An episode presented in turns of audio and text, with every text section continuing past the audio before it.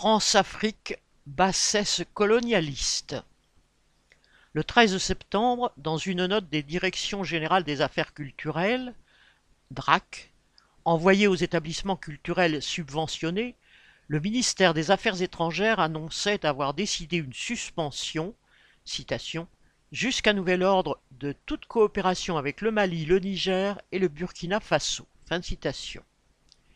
Devant le tollé suscité, la ministre de la Culture, Rima Abdul-Malak, a déclaré qu'il n'y avait aucun boycott des artistes de ces pays et qu'il y avait eu une mauvaise interprétation.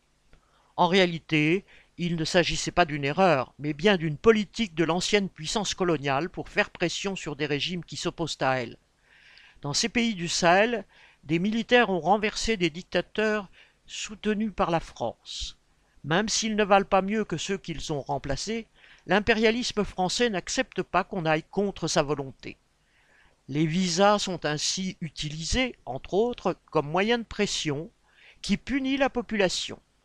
Fin août, des étudiants maliens, burkinabés et nigériens ont reçu un mail leur apprenant qu'ils ne pourraient pas poursuivre leurs études en France car leur bourse d'études était suspendue, là aussi à cause de la crise diplomatique entre guillemets en cours. Les mesures contre les artistes comme celles visant les étudiants ont soulevé une indignation légitime.